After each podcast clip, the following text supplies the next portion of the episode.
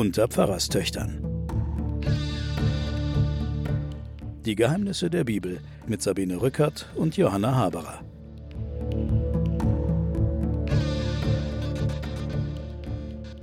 Liebe Hörerinnen und Hörer, ich begrüße Sie zu den Pfarrerstöchtern und den Geheimnissen der Bibel.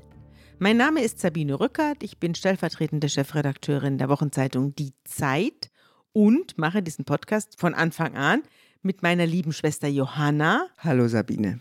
Die ihrerseits Theologin ist und Professorin an der Universität Erlangen. Ja, das ist eine mühsame Passage, die wir hier mit dem Volk Israel durchschreiten. Wir haben auch jetzt ein bisschen was übersprungen, wieder das einige oder andere Gesetz, dass man keine Toten anfassen soll und so weiter. Das lassen wir jetzt mal bleiben und kommen hier zu einer Situation, in der das Volk Israel weitergezogen ist in die Wüste Zinn, wo auch immer das sein mag, und das Volk lässt sich in Kadesh nieder.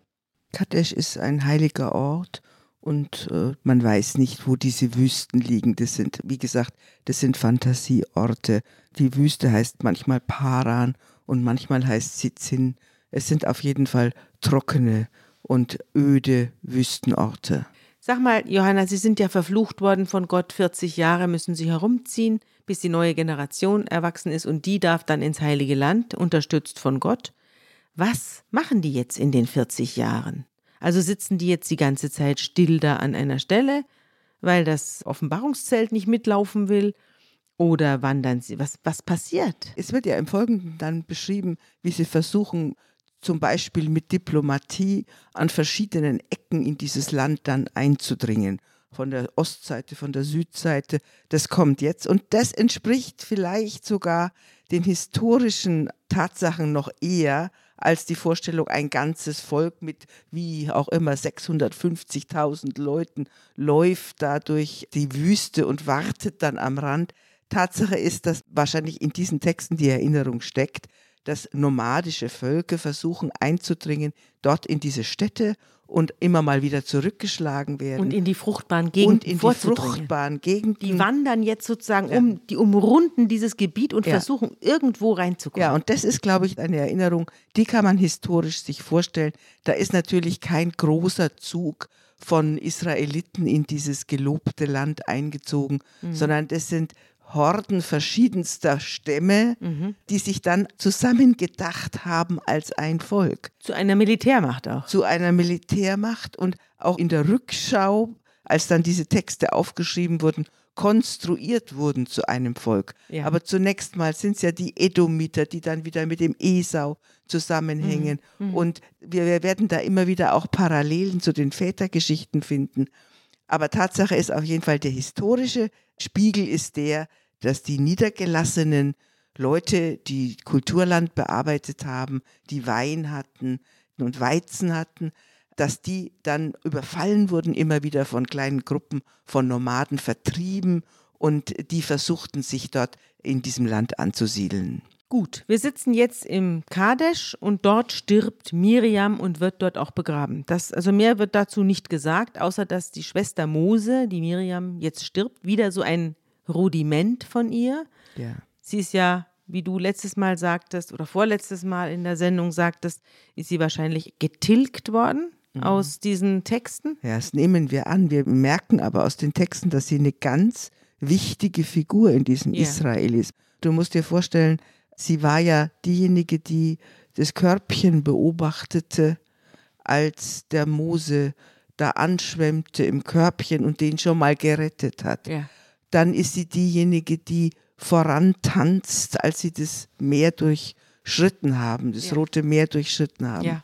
Dann kommt sie immer wieder vor in Verbindung mit den Leuten. Die Leute warten, bis sie wieder, sie hat dort diesen Aussatz, und dann kommt sie wieder zurück und das Volk wartet auf sie, will nicht ohne sie weiterziehen. Mhm.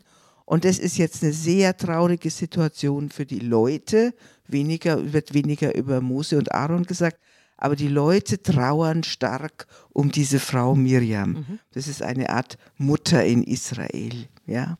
Da die Gemeinde kein Wasser hat, rottet sie sich jetzt wieder zusammen gegen Mose und Aaron. Also sie kommen nicht zur Ruhe, das Volk gerät in Streit mit Mose und sagt, wären wir doch umgekommen wie unsere Brüder vor den Augen des Herrn.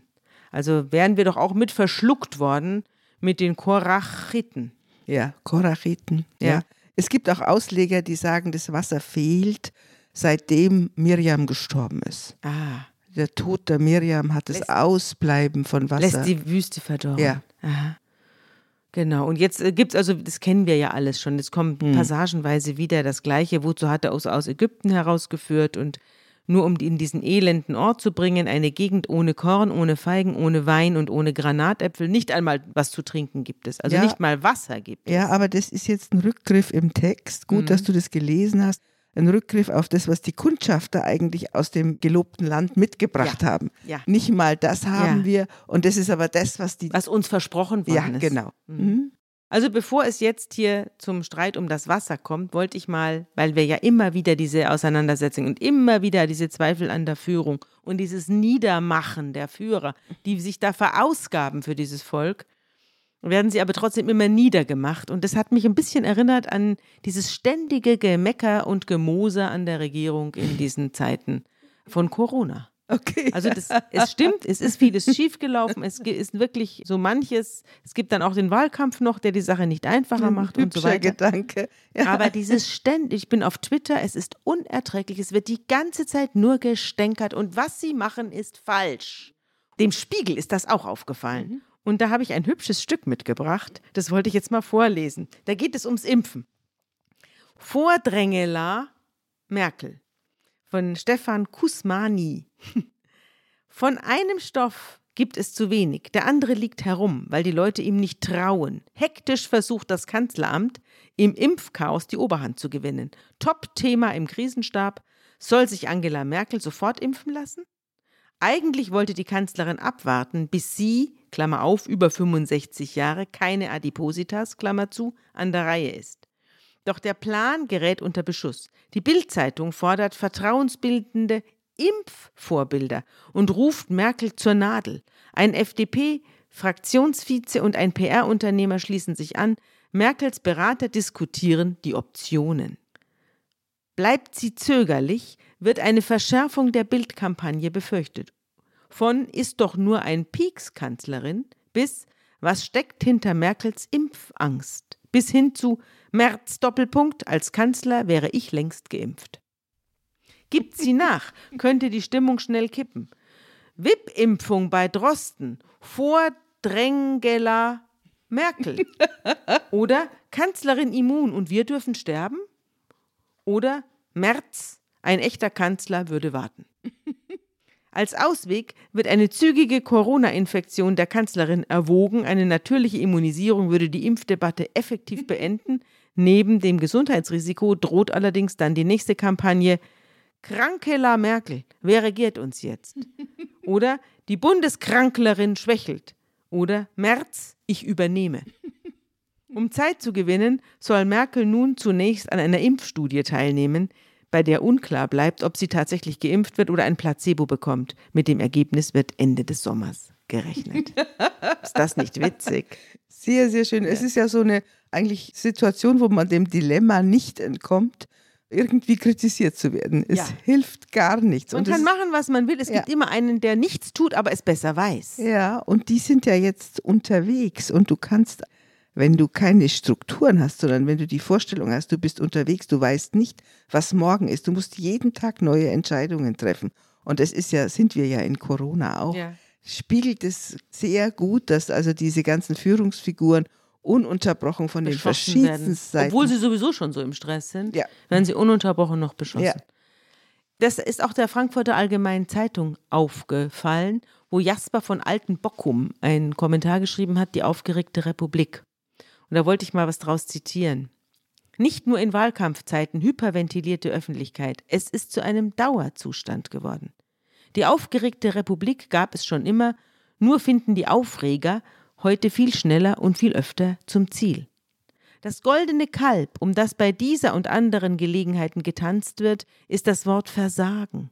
Ob Hofreiter, Impfkampagne oder die EU-Kommission, stets geht es um Politikversagen, um Staatsversagen oder gleich um Totalversagen. Geht's vielleicht eine Nummer kleiner? Offenbar nicht. Die Lust, Kritik in einen Sturm der Entrüstung zu verwandeln, scheint unwiderstehlich zu sein. Er verleiht den Beteiligten, den Produzenten wie den willigen Konsumenten der Kritik ein Gefühl der Macht. Erstaunlich ist, dass das Vertrauen in die demokratischen Institutionen unter dem ständigen Ansturm dieser erregten Öffentlichkeit nicht längst größeren Schaden genommen hat. Mindestens ebenso erstaunlich ist, dass die Einpeitscher gegen Versager und Staatsversagen sich für besonders demokratisch und verantwortungsvoll und kritisch halten. Ohne es zu merken, betreiben sie das Geschäft der Agitatoren, Klammer auf, und manchmal reden sie auch so, die in demokratischen Institutionen das größte Hindernis ihrer Machtergreifung sehen. Es ist klar, wohin der Weg führt, wenn dem Staat mit solchen Argumenten ein Strick gedreht wird. Man kann es Utopie nennen. Man kann es auch die Sehnsucht nach einer Heldengestalt nennen, die mal so richtig aufräumt. Ja, mit Heldengestalten haben unsere biblischen Geschichten immer ihre Schwierigkeiten. Da gibt es einfach selbst so Lichtgestalten, die von Gott beleuchtet sind, ja, äh, wie aber Mose. Sie suchen natürlich nach welchen. Sie ernennen sich selbst dazu. Das haben sie mit den Aluhüten gemeinsam. Genau, die Israeliten suchen solche Helden, aber sie sind gleichzeitig auch immerzu damit beschäftigt, sie vollkommen zu zerlegen. Ja, sie also, demontieren alles, aber das machen wir ja auch. Das machen wir auch. Wir suchen die Helden und dann freuen wir uns, wenn sie vom Sockel fallen. Ja. Genau. Ich glaube, dass diese Bewegungen da gut besprochen sind, wobei ich auch meine, das ist 5000 Jahre alt hier diese Story. Ja, ja nicht da ganz, hat aber sich offenbar aber, nicht viel dran. Ja, die Story ja. selber wahrscheinlich schon. Ja, also auf jeden Fall sind diese Dynamiken ganz hochaktuell, aber natürlich auch jetzt sage ich das Wort Versagen, wenn ich jetzt denke an die Leute, die dann aus diesen Impfungen und aus diesen Spritzen und aus diesen Testen dann äh, Geld schlagen und aus der Not der Menschen dann ein Du meinst Verdienst jetzt die Politiker, machen. die da Masken Ja. verhökert haben Ja, und diese Sache. sich Vorteile verschafft haben und so. Dies- die gibt es natürlich. Diese Teile gibt es natürlich auch, ja. Die werden gleichzeitig gestellt. ja, das ist auch richtig. Also das ist ja die Aufgabe der Presse, auch diese Leute dann zu enttarnen. Das haben sie ja auch gemacht. Das war ja, Ja. auch super. Und äh, natürlich sind diese Texte, die wir hier lesen, ist keine Presse, aber es sind äh, doch das Offenlegen von politischen und religiösen Dynamiken. Ja. Ich glaube, das sind so Modelle, Ja. die hier gezeichnet Ja. werden. Ja? Ist ganz interessant, ne? Also ist wirklich interessant. So, jetzt sind wir wieder in der Wüste und die Israeliten versagen, Staatsversagen, Mose versagen in diesem Fall. Wir haben nichts zu trinken, uns wurde hier große Versprechungen gemacht, jetzt schauen wir in die Röhre und so weiter. Und jetzt sagt der Herr zu Mose, nimm, es kommt eine ganz berühmte Szene, Johanna. Du weißt es, ich weiß es auch, aber der Hörer weiß es noch nicht. Eine ganz berühmte Hörerin. Szene, die Hörerin weiß es natürlich. Der Herr spricht zu Mose, nimm deinen Stab, dann versammelt die Gemeinde, du und dein Bruder Aaron, und sagt vor ihren Augen zu dem Felsen, er soll sein Wasser fließen lassen. Auf diese Weise wirst du für sie Wasser aus dem Felsen fließen lassen und ihnen und ihrem Vieh zu trinken geben. Und was jetzt geschieht, das hören wir uns jetzt an.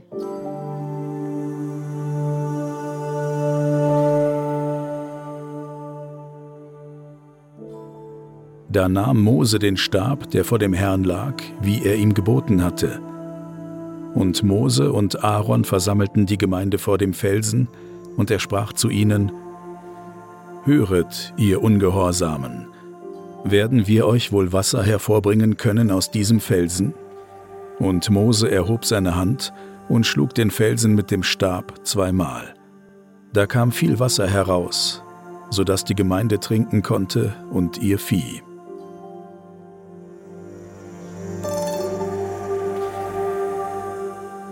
Eine ganz berühmte Szene, die ist ja tausendmal gemalt worden und auch von Kindern gemalt. Und wir haben sie auch im Religionsunterricht gemalt. Aber was wir nicht gelernt haben aus diesen Szenen, dass hier das Verderben des Mose steckt. Ja, und das habe ich nicht Szene. verstanden. Keiner hat äh, uns das im Religionsunterricht gesagt. Wir haben diese großartige Szene. Ja. Aber Gott sagt zu dem Mose, du sprich mit dem Felsen, Ja.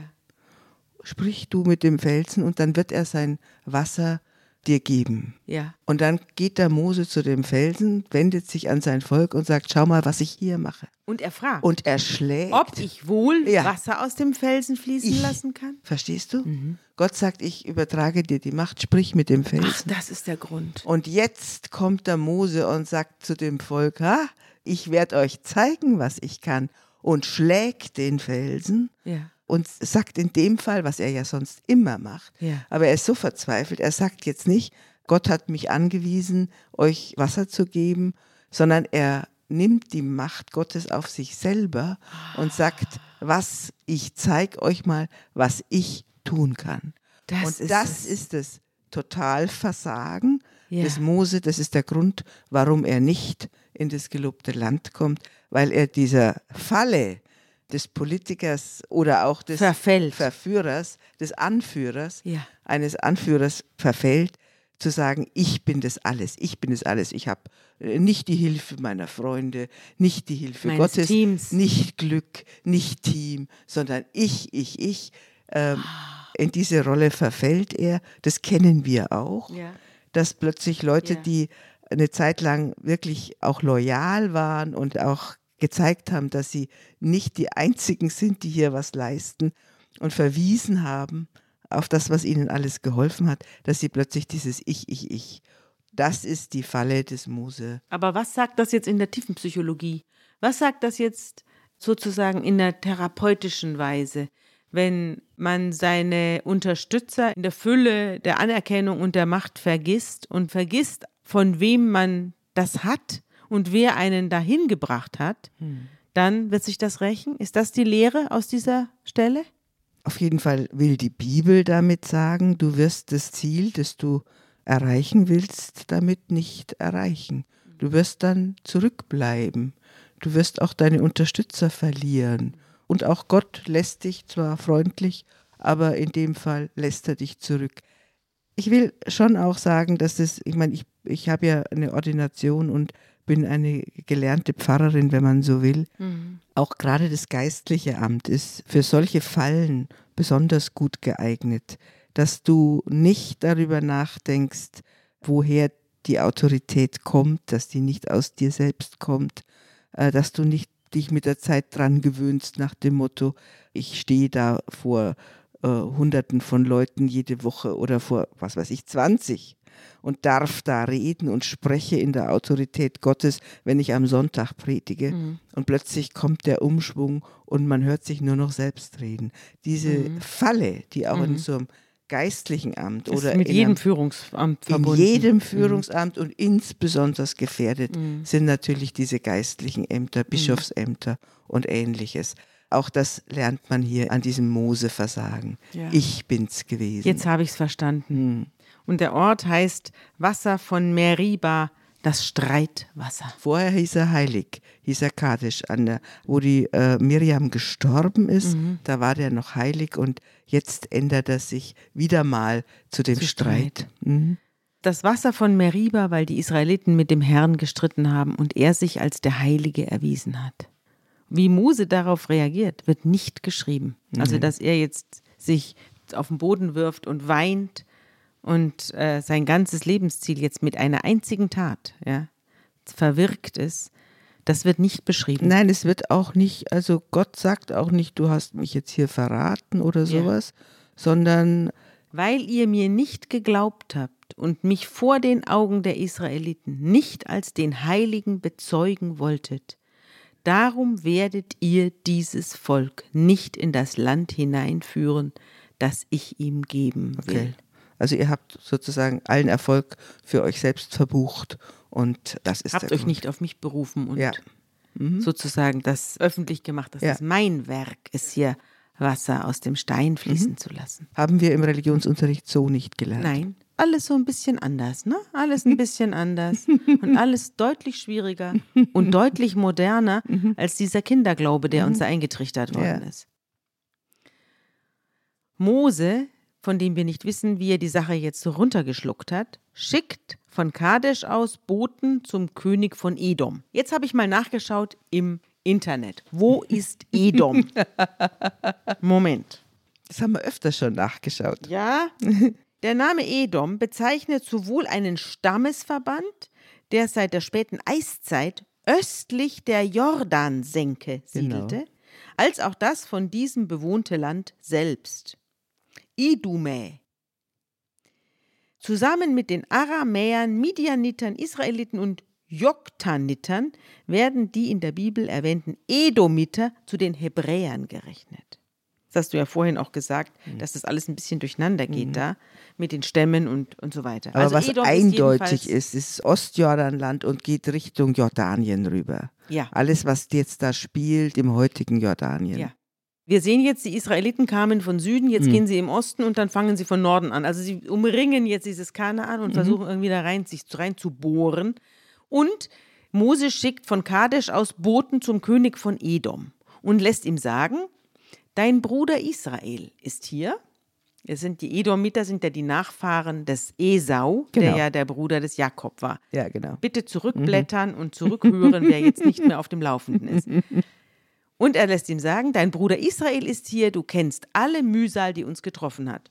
Unsere Väter sind nach Ägypten gezogen und wir haben viele Jahre in Ägypten gewohnt, aber die Ägypter haben uns und unsere Väter schlecht behandelt. Da haben wir zum Herrn geschrien und er hat uns erhört und jetzt erzählt er die ganze Geschichte. Er schickte einen Boten und der Bote führte uns aus Ägypten heraus. Jetzt sind wir in Kadesh, einer Stadt an der Grenze deines Gebietes. Wir möchten durch dein Land ziehen. Wir werden eure Felder und Weinberge nicht betreten. Wir werden kein Brunnenwasser trinken, wir werden die Königsstraße benutzen und weder rechts noch links abbiegen, bis wir dein Gebiet durchzogen haben. Der Edom aber lässt dem Moses sagen, du wirst bei mir nicht durchziehen, sonst ziehe ich dir mit dem Schwert entgegen. Und da ließen ihm die Israeliten sagen, wir wollen doch nur auf deiner Straße ziehen. Und wenn wir von deinem Wasser trinken, ich und meine Herden, dann zahlen wir dafür. Ich will nichts anderes, als nur zu Fuß durch dein Land. Aber Edom lässt ihm nochmal sagen dem Mose, du wirst hier nicht durchziehen, und Edom zog mit schwer bewaffneten Kriegern Israel entgegen, zur Abwehr entschlossen. Und weil Edom sich weigerte, Israel durch das Gebiet ziehen zu lassen, musste Israel, sehr ungewöhnlich, einen Umweg machen. Das hätte man jetzt nicht erwartet. Normalerweise hätte man erwartet, dass es jetzt hier ein Blutbad gibt. Aber nein, die Israeliten weichen aus und machen einen Umweg. Jetzt probieren sie es auf jeden Fall mit Diplomatie. Wir ja. haben vorhin haben wir diese Niederlagen erlebt, wo sie einfach geschlagen worden sind. Ja. Also nochmal zurück, wir erinnern uns ja am Anfang vom Buch Numeri sind die ja die Stämme als Standarten aufgezählt worden. Und jetzt versuchen sie es mit Diplomatie und versuchen dem König sowas wie ein Wegerecht mhm. abzuschwatzen. Mhm. Aber wirklich, wir zahlen, ja. wir tun alles, wir sind nicht Interessant, aggressiv. auch Königsweg. Da gab es offenbar so Wege, die da durchmarschiert sind. Also ne? die, eine breite Straße, ja. wir werden auch keine Seitenwege nehmen. Ja. Wir werden uns nicht irgendwie hier verwuseln. Ja, genau, mhm. und, und niederlassen oder so. Mhm. Nein, wir wollen quer durch, sagen mhm. sie. Interessant. Und das wird ihm jetzt. Wahrscheinlich ahnt der König von Edom schon, was da dahinter steckt. Der traut dem Braten nicht und wahrscheinlich zu Recht. So brechen jetzt die Israeliten von Kadesh auf und die ganze Gemeinde kam zum Berg Hor. Das ist bei Petra, da genau. war ich schon in Petra. Ja. Das ist diese wunderbare, kann ich nur raten, mhm. dass das eine fantastische Steinstadt in ja. einem Kessel liegt, die, da muss man erstmal reinfinden. Ja. Und da bin ich morgens um 6 Uhr muss man da sein, dann mhm. ist man ganz allein. Das ist fantastisch, fantastisch. Und da ist der Berg Hor. Da ist der Berg Hor, genau. genau dann nimmt man an, das ist das Grab des Aaron, wo wir jetzt. Genau, und hinkommen. da stirbt der Aaron. Genau. Dem Aaron geht jetzt die Luft aus. Ja. Aarons Grab oder das, was man dafür hält, kann man dort besuchen. Da war ich allerdings nicht, aber ich weiß, dass es da war. Mhm. Er wird nicht in das Land kommen, das ich für die Israeliten bestimmt habe, sagt Gott, denn ihr habt euch am Wasser von Meriba gegen meinen Befehl aufgelehnt. Mhm. Eigentlich heißt es, ihr habt euch wichtig gemacht. Ihr ja? habt euch wichtig gemacht. Ja. Wichtigmacherei, ganz schlimm in der Bibel. Ja. Wird eine Weile geduldet und dann mit dem Hammer aus dem Weltall bestraft. ja, genau. Dann sagt er dem Mose, nimm den Aaron und seinen Sohn Eliasar und äh, geh mit ihm auf den Berg Hor hinauf und dort nimm dem Aaron seine Gewänder ab und leg sie dem Sohn Eliasar an. Und der Aaron wird dort sich zu seinen Vätern versammeln und sterben. Genauso macht es der Mose auch. Sie gehen rauf auf den Berg und tragen den Aaron, der schon wahrscheinlich ein bisschen schwach ist, da mit sich. Und dann oben nehmen sie ihm die Gewänder ab und der Sohn kriegt die Gewänder und dann stirbt der Aaron dort auf dem Gipfel des Berges. Der Mose und der Eleazar aber steigen herunter und als die Gemeinde sieht, dass Aaron dahingeschieden war, beweinte ihn das Haus Israel 30 Tage lang. Kannst du dir erklären, warum jetzt der Aaron da zum Sterben auf dem Berg muss? Ja, ich glaube, das ist einfach ein göttlicher Platz, ein schöner Platz. Und ich glaube auch, dass in den alten Zeiten man sowas wie Gedächtnisstätten hatte. Wir haben auch eine Gedächtnisstätte für den Tod des Mose, die da geflüstert wird, wo man eine Legende hat darum. Und so ein hoher Berg in diesem wunderbaren Gebirge ist ein hervorragender Platz, wo er gestorben ist und wo dann gleichzeitig auch natürlich gezeigt wird, dass es offensichtlich sowas wie ein Erbpriestertum ja. gegeben hat. Also wo das Priestertum vom Vater auf den Sohn übergegangen ist und es ganze Sippen gab, die halt dann Priester wurden. Mhm. So, Jetzt haben sie äh, den Aaron beweint und als der kanaanitische König, also die Kanaan ist ja auch, da wohnen ja Leute mhm. im versprochenen Land, ähm, als der kanaanitische König von Arad, der im Negeb saß, hörte, dass Israel auf dem Weg von Atarim heranzog, griff er die Israeliten an. Also jetzt mhm. werden sie voraussichtlich, in weiser Voraussicht schon mal angegriffen und machte einige Gefangene. Da gelobte Israel dem Herrn, wenn du mir dieses Volk in meine Gewalt gibst, also Kanaaniter, in meine Gewalt gibst, dann weihe ich ihre Städte dem Untergang. Der Herr hörte auf Israel und gab die Kanaaniter in seine Gewalt. Israel weihte sie und ihre Städte dem Untergang. Daher nennt man den Ort Horma, Untergangsweihe. Weißt du, das verstehe ich jetzt nicht, weil die sind ja nicht nach Kanaan reingekommen. Hier, oder? Kanaan wird ja jetzt noch nicht erreicht. Was die Story jetzt macht, ist, dass sie verschiedene Varianten von Versuch in dieses Land reinzukommen ja. beschreibt. Eine ist mit Diplomatie mhm. und dann wird auch natürlich sowas wie ein idealer Krieg beschrieben. Mhm. Der ideale Krieg ist schon in diesen alttestamentlichen Zeiten ein sogenannter heiliger Krieg. Das heißt, das ist der Krieg, wo Gott mitgeht. Also mhm. die verabreden sich, ist mhm. Gott und sein Volk Israel verabreden sich hier zum Krieg. Mhm. Und dann darf keine Beute gemacht werden. Mhm, sondern muss alles sterben. Es muss alles niedergemacht werden, weil Gott hat diesen Krieg geführt, also darf keiner davon profitieren. Nur Gott. Nur Gott. Oder mhm. das Zeichen dafür, mhm. dass keiner davon nimmt, man nimmt keine Gefangenen, man nimmt keine Kohle mit, man mhm. nimmt keine Geschmeide mit, man muss alles zurücklassen. Verbrennen oder zerstören. Verbrennen, zerstören, ja. Horma. Alle umbringen. Das ja. bedeutet Horma. Ja. Und das, eigentlich ist das sozusagen die erste Stelle, wo sowas wie Dschihad mhm. kennen das wir ja. Dschihad, ja. Das ist ein, ein richtiger Dschihad. Dschihad. Ja, ein Gottes. Die Ureinwohner werden mhm. hier ja. vernichtet. Ja. Also ich kann jetzt, da, wir können da jetzt nicht sagen, das sind irgendwelche Stationen ja. historisch geschildert, ja. sondern es werden verschiedene Arten, mit den anderen Völkern mhm. umzugehen, mhm. werden geschildert. Ja, was ich hier auch an dieser Stelle noch schnell erzählen wollte, ist dieses, dass Israel etwas macht, was wir auch alle kennen.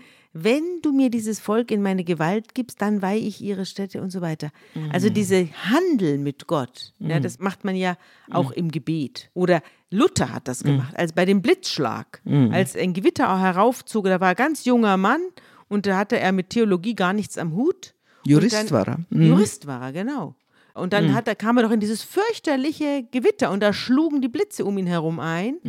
Und dann hat er sich seinen Beutel auf den Kopf gelegt und hat geschrien und hat zu Gott gebetet, wenn du mich hier rettest, dann werde ich Priester. Dann werde, dann werde ich, Mönch. Mönch ja. Genau. Ja, und, da, genau. und dahinterher verzog sich das Gewitter und dann hatte er sozusagen den Dreck im Schachterl.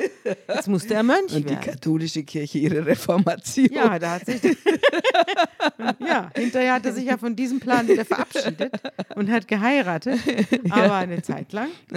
War er dann aber das Mönch. erinnert mich daran, dass man da so irgendwie so, wenn dann. Mhm. Ja? Ja, es gibt auch Abhandlungen immer drüber, äh, werden wir auch in diesen biblischen Texten kommen, ist es eigentlich eine Art, mit Gott umzugehen, ja. so ein Handel zu ja, machen. oben schmeiße ich eine Münze rein Ja, und muss jetzt aber genau. auch was rauskommen. Und es wird natürlich auch immer wieder kritisch hinterfragt, Mhm. aber es ist so, sagen wir mal, sagen wir die einfachste Form des Umgangs mit Gott. ja, also man, wozu braucht man ihn sonst? gut. Nur Ärger mit Sagst ihm haben du? es auch nicht. ja. Die Israeliten brachen vom Berg Hor auf und schlugen die Richtung zum Schilfmeer ein, um Edom zu umgehen. Also jetzt gehen sie drumrum.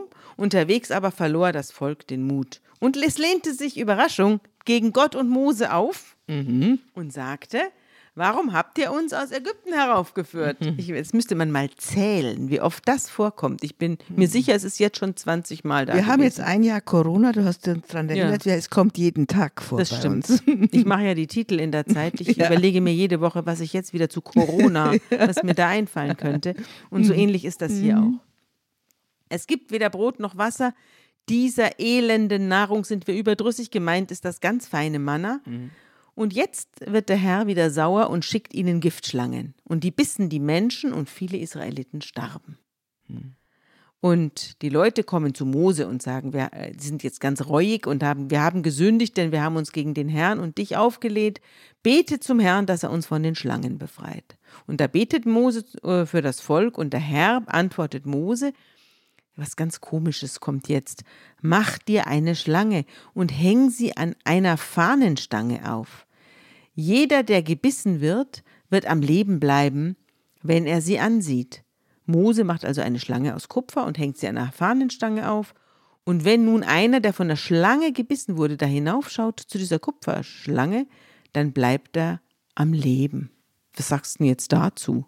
Also man nimmt an, dass im Jerusalemer Tempel so eine große Schlange stand auf einer hohen Standarte und darin steckt auch ein bisschen der Gedanke einer Homöopathie. Du schaust es an, wovon du selbst erkrankt bist und davon wirst du dann geheilt und das hat ja dann seine Fortsetzung auch in diesem medizinischen Zeichen einer einer Schlange, das ist der Stab ein, des Eskulap. Genau, der Stab des Eskulap mhm. hat davon auch was. Mhm. Aber es hat vor allem eine ganz, ganz prägende Fortsetzung, hat dieses Bild in der christlichen Geschichte. Denn im Johannesevangelium, da heißt es, schau zum Kreuz, die Erhebung des Menschensohns am Kreuz, wenn du dort aufblickst zu dem Kreuz. Das ist wie die Schlange auf der Standarte. Schaust du als ein Gegenmittel gegen den Tod, meditiere dieses Kreuz. Das ist im Johannesevangelium, wird da zurückgeblickt mhm. auf diese, dieses Heilmittel gegen die Epidemie oder gegen die Schlangenbisse. Das, was zum Tode führt, wird geheilt dadurch, dass du es anschaust. Mhm. Das ist eine, so eine Kreuzestheologie, die im Johannesevangelium ist. Ich habe auch ein bisschen nachgeguckt und bin auf Folgendes gestoßen.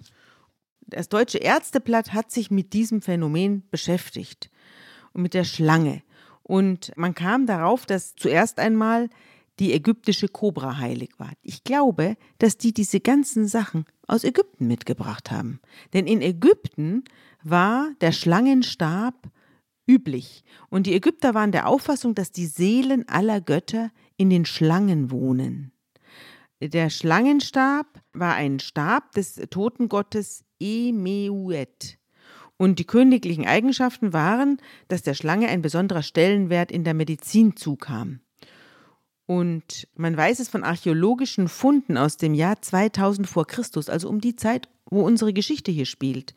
Und auf einer mesopotamischen Vase findet man neben ärztlichen Utensilien wie Salbentöpfen und Wundnadeln zwei Schlangen, die sich aufrecht um einen Stab winden. Ich glaube, dass dieses Symbol mitgebracht worden ist aus Ägypten. Oder jedenfalls glaubt es hier das Deutsche Ärzteblatt. Haben wir nicht mal die Szene, wo der Stab des Muse auch zur Schlange wird? Ja. Auch das ja, haben auch, aber wir im Kampf mit den Ägyptern. Im Kampf mit Im den Kampf Ägyptern. mit den Ägyptern. Und dann gibt es natürlich auch eine Schlange, die zusammengebracht wird mit einer mesopotamischen Dämonin, die heißt Lamachu. Die wird auch als ja. Schlange dargestellt und zwar ist es immer die Ambivalenz von Verletzen und Heilen, ja. weil natürlich auch diese Schlangengifte, die haben auch zur Heilung beigetragen, ja. wie heute. Die Dosis und, macht das Gift. Genau, und diese Vorstellungen, die äh, steckt dann auch äh, in diesem Eskulapstab. Ja, und da habe ich auch was dazu gefunden, auch in einem, auf einer medizinischen Website. Da heißt es, im Alttrakischen bedeutet As die Schlange und Klepi etwas umwinden. Asklepios heißt die Schlange, die sich um einen Stab oder einen Baum windet. Und die Schlange selbst war ein Symbol der Verjüngung, weil sie sich gehäutet hat Und zahme Schlangen wurden auch in Tempeln verehrt und wurden immer äh, im Zusammenhang mit Gesundheit gesehen, die, weil die, die trieben sich auch zum Beispiel rum an den Orten, an denen man Bäder eingerichtet hat. Mhm. Das waren warme Quellen, mhm. da gingen die Leute rein und da waren immer auch Schlangen und Nattern, die sich da niedergelassen hatten. Und Schlangenfleisch wurde auch als Medizin verabreicht. Und es ist natürlich das Tier, das in der ganzen Ambivalenz auch die Baum der Erkenntnis genau. uns aufgeschwätzt hat, genau. uns als Menschheit aufgeschwätzt hat. Ja. Das heißt, die Erkenntnis auch des Menschseins. Ist ja womöglich steckt. eine Erscheinungsform Gottes. Ja. Auch, ne? Die mhm. Schlange. Also er, wir wissen ja nicht genau, wer da in dieser Schlange gesteckt hat, mhm. aber es könnte sein. Ich habe übrigens einen wunderbaren Satz von Voltaire gefunden, der hieß, Gott ist ein Komödiant, der vor einem Publikum spielt, das zu ängstlich ist zum Lachen. Ist das nicht wunderbar? Ist fast ein gutes Wort zum Schluss. Ja, fast, aber äh, es fällt mir jetzt hier ein, weil die Leute natürlich auch kaum sagen sie, was kommt jetzt wieder eine Schlangenbrut über sie und sie müssen sich dann gleich wieder entschuldigen. Mhm. Also so, so ist er halt. Mhm. So, die Israeliten brechen jetzt auf, nachdem die Kupferschlange sie ähm, wieder geheilt hat. Und dann schlagen sie ihr Lager in Obot auf dann brachen sie von Obot auf und schlugen in Ije Abarim ihr Lager auf, in der Wüste östlich von Moab. Das weiß man jetzt. Moab liegt ja im Norden Jordaniens, ne? Genau. Oder ist es schon Syrien? Nein, nein, das ist alles immer noch ja, jetzt Jordanien. ziehen sie nämlich nach Norden, also so ist um Kanaan rum. Ja, genau. Dort brachen sie auf und schlugen ihr Lager am Bach Seret auf und von dort wanderten sie ins Lager jenseits des Arnon, das muss wohl ein Fluss sein. Das ist in der Nähe vom Jabok, also ah, den ja. kennen wir schon. Ja. ja, der fließt in den Jordan. Der Arnon nämlich bildet die Grenze zwischen Moab und den Amoritern. Deshalb heißt es im Buch der Kriege des Herrn, Waheb in Sufa und die Bäche des Arnon und die Wasserscheide, die sich bis zum Wohngebiet von Ar hin neigt und von dort das Gebiet Noab anlehnt. Von dort geht es weiter nach BR, also Brunnen heißt es auf Deutsch, es ist der Brunnen, von dem der Herr zu Mose gesagt hat, versammle das Volk, damit ich ihnen Wasser gebe. Und da singt dann Israel ausnahmsweise mal ein Lied, steig auf Brunnen, singt über ihm ein Lied, über den Brunnen, den Heerführer gruben, den die Edlen des Volkes aushoben mit dem Zepter und mit ihren Stäben. Das ist wahrscheinlich, man nimmt an, dass es auf verschollenen äh, Heldenlieder ja. äh, sind, also wo diese Texte in Numeri noch ein paar Verse aufgenommen haben. Man ja. nimmt an, dass hinter diesem Brunnenlied ja. ein Heldenlied steckt auf Fürsten, die einen Krieg gewonnen haben. Und da sind noch ein paar Verse bei uns mhm. in der Bibel festgehalten. Mhm.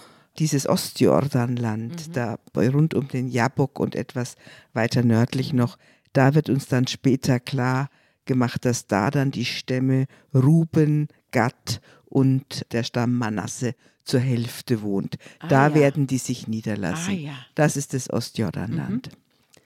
Und hier wird es auch wieder schön beschrieben. Aus der Wüste ziehen sie jetzt weiter nach Matana, von Matana nach Nahaliel, von Nahaliel nach Bamot, von Bamot zum Tal im Grünland von Moab und zum Gipfel des Pisgah, der auf das Ödland herabschaut. Das sind auch wieder herrliche Namen, ne? wie im Herrn der Ringe. Und Israel schickte Boten zum Amoriterkönig in Ishon, wo auch immer das sein mag, und ließ ihm sagen: Rate mal, was sie jetzt sagen. Ich möchte durch dein Land ziehen. Wir werden nicht in deine Felder und in deine Weinberge abbiegen und auch kein Wasser aus euren Brunnen nehmen, bis wir das Gebiet durchzogen haben. Aber Sihon äh, ließ Israel nicht durch sein Gebiet ziehen. Er versammelte sein ganzes Volk und zog Israel in der Wüste entgegen und als er nach Jasa gekommen war, griff er Israel an, aber Israel schlug ihn mit scharfem Schwert und besetzte sein Land vom Arnon bis zum Jabok. Da war man schon, mhm. da war damals der Kampf am mhm. Jabok mhm. mit Gott. Wer zurückhören will, soll sich das jetzt nochmal reinziehen. Das war ein ganz großartiger Ort. Genesis 32. Hm? Genau, das heißt bis zu dem Gebiet der Ammoniter, denn Jasa bildete damals die Grenze zu den Ammonitern.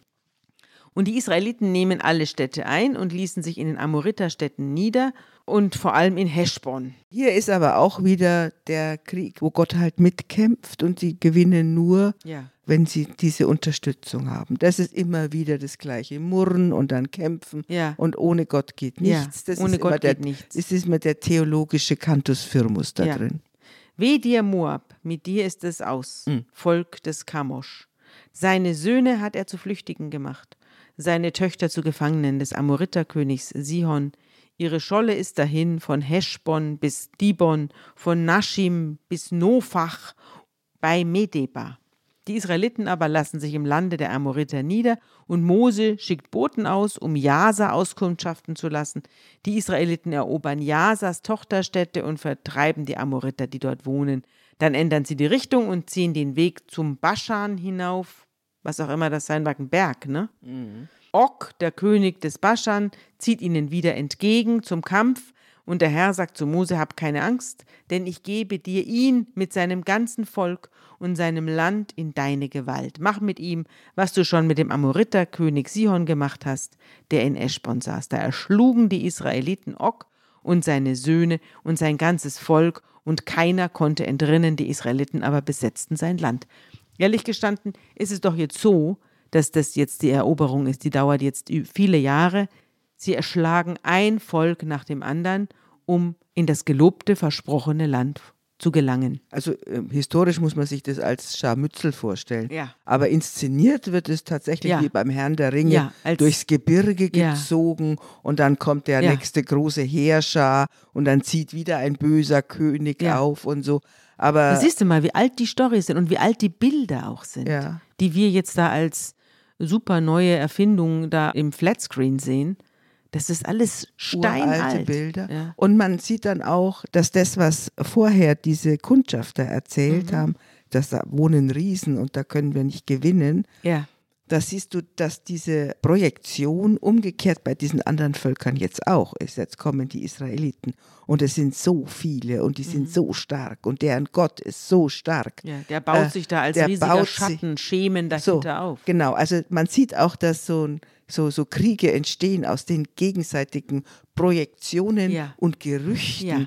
die da jeweils entstehen, ja. die man über den jeweils anderen hat. Das wird da auch sehr, sehr schön beschrieben. Ja, das ist ja heute noch so. Wie heute noch so. Wir haben auch unsere Projektionen auf Herrn Putin oder was auch immer und er auf Europa, wie auch immer. Mhm. Ja, umso wichtiger ist das gute Wort zum Schluss, meine Liebe. Ja, ich dachte, nachdem wir auf dem Berge Hor jetzt den Aaron zurückgelassen haben und ihn dort beerdigt haben und wir im Buch Numeri übersprungen haben, einen Text, der bis heute in den Gottesdiensten aller Christen, äh, in jedem Gottesdienst vorkommt, dachte ich, wir machen als gutes Wort zum Schluss den aaronitischen Segen und der klingt so.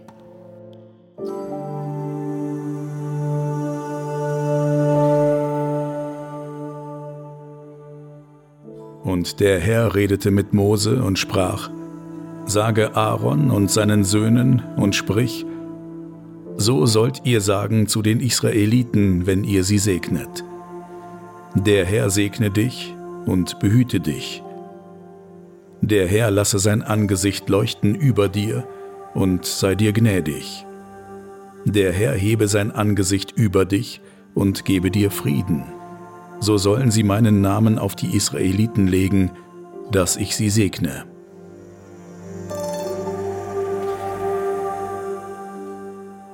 Eine tolle Stelle. Also ich wusste nicht, das wird ja häufiger in der Kirche ausgesprochen, dieser Segen, aber ich wusste nicht, dass der aus dem vierten Buch Mose ist. Er ist aus dem vierten und das ist der Segen, der an jedem Ende eines jeden Gottesdienstes steht. Toll.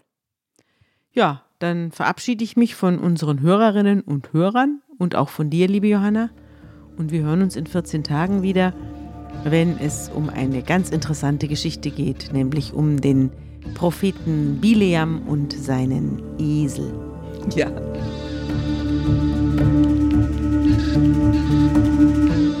Unter Pfarrerstöchtern ist ein Podcast der Zeit und von Zeit Online.